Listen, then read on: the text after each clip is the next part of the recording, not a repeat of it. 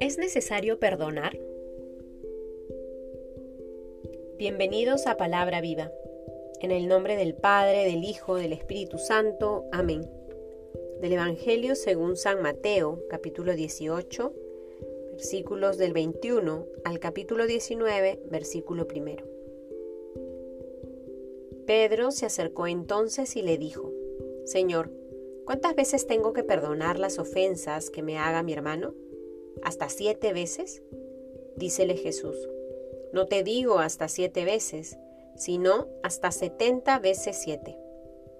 Por eso el reino de los cielos es semejante a un rey que quiso ajustar cuentas con sus siervos al empezar a ajustarlas, le fue presentado uno que le debía diez mil talentos.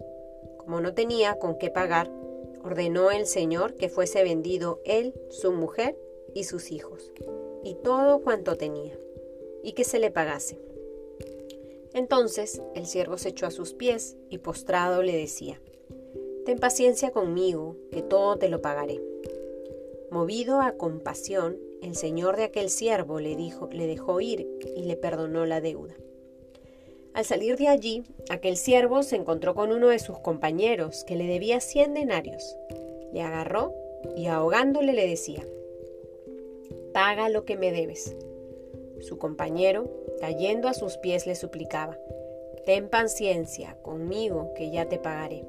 Pero él no quiso, sino que fue y le echó en la cárcel hasta que pagase lo que debía. Al ver sus compañeros lo ocurrido, se entristecieron mucho y fueron a contar a su señor todo lo sucedido. Su señor entonces le mandó llamar y le dijo, Siervo malvado, yo te perdoné a ti y toda aquella deuda porque me lo suplicaste. ¿No debías tú también compadecerte de tu compañero del mismo modo que yo me compadecí de ti? Y encolerizado su señor, le entregó a los verdugos hasta que pagase todo lo que le debía. Esto mismo hará con vosotros mi Padre Celestial, si no perdonáis de corazón cada uno a vuestro hermano. Y sucedió que cuando acabó Jesús estos discursos, partió de Galilea y fue a la región de Judea, al otro lado del Jordán. Palabra del Señor. Terminamos el capítulo 18 y vamos iniciando todo el capítulo 19, donde Jesús va ir hablando cada vez más sobre la llegada del reino de los cielos, sobre la próxima venida del Señor. Pero cerramos este capítulo 18 con este pasaje que nos regala el mismo Jesús en la parábola del siervo sin entrañas. Una parábola que él cuenta a sus oyentes porque previamente a eso Pedro le había hecho una pregunta. Señor, ¿cuántas veces tengo que perdonar las ofensas que me haga mi hermano? ¿Siete veces? Y Jesús le dice, no, setenta veces siete.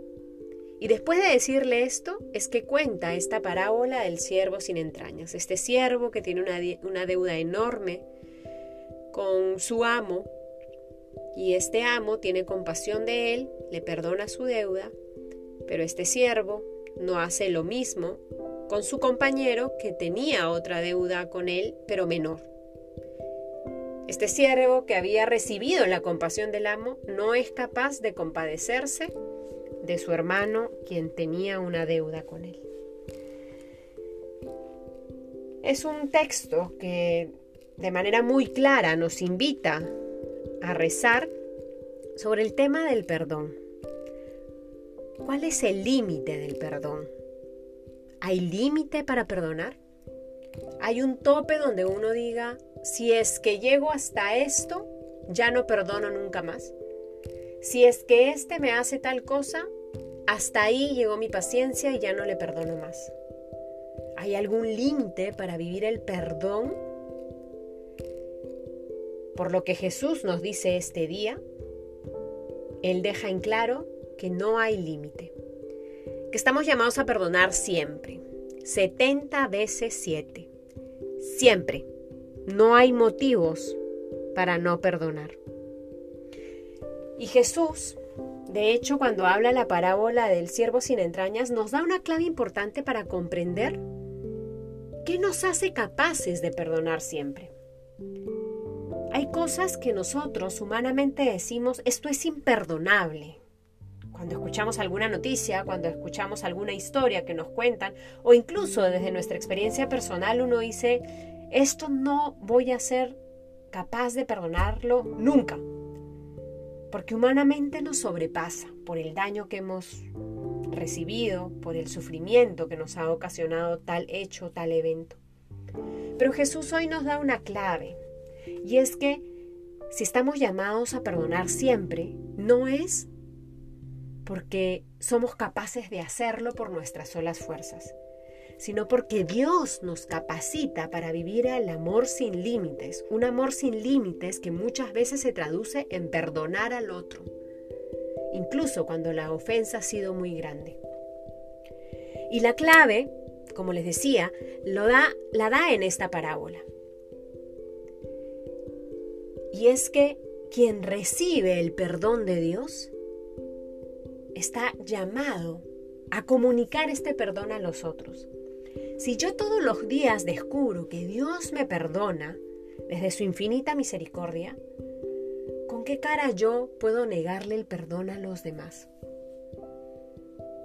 La persona que se sabe perdonada, la persona que se sabe misericordiada, como diría el Papa Francisco, es capaz de perdonar y es capaz de misericordiar a los demás.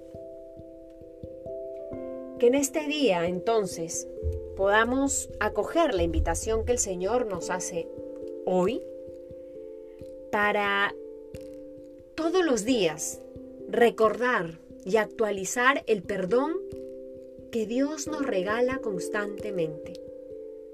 Sabemos que no somos perfectos, sabemos que cometemos muchas faltas, sabemos que desde nuestra libertad a veces hacemos opciones que nos alejan de Dios y que más bien nos inclinan a tener una vida de pecado.